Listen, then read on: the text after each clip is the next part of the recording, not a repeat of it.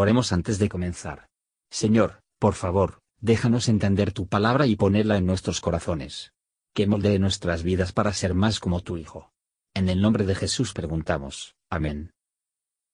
Salmo 54 Oh Dios, sálvame por tu nombre, y con tu poder defiéndeme.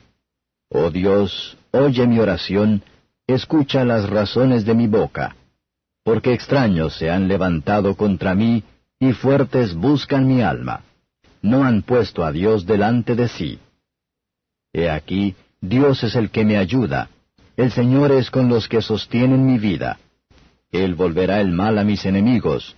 Córtalos por tu verdad. Voluntariamente sacrificaré a ti. Alabaré tu nombre, oh Jehová, porque es bueno, porque me ha librado de toda angustia, y en mis enemigos vieron mis ojos mi deseo. Comentario de Matthew Henry Salmos capítulo 54, versos 1 a 3.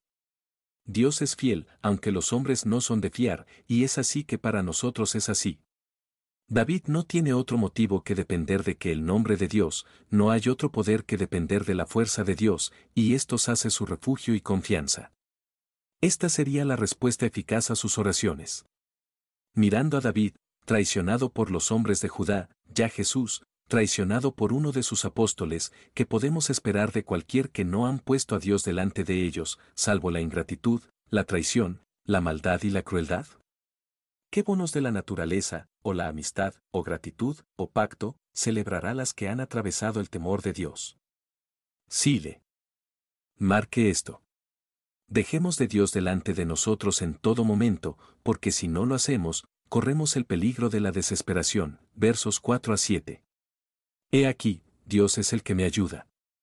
Si estamos a favor de Él, Él es para nosotros, y si lo es para nosotros, no tenemos que temer. Cada criatura es que a nosotros, y no más, que Dios hace que lo sea.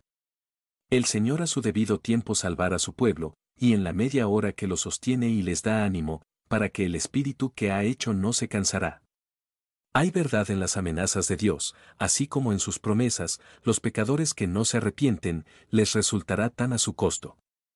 Liberación presente de David era una prenda de una mayor liberación.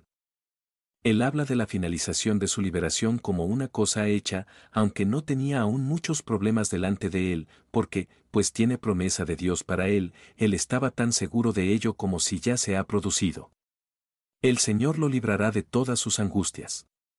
Que Él nos guíe para dar nuestra cruz sin repaining, y al final nos llevan a compartir sus victorias y la gloria. Los cristianos nunca deben correr la voz de alabanza y acción de gracias a cesar en la iglesia de los redimidos. Gracias por escuchar y si te gustó esto, suscríbete y considera darle me gusta a mi página de Facebook y únete a mi grupo Jesús Answers Prayer.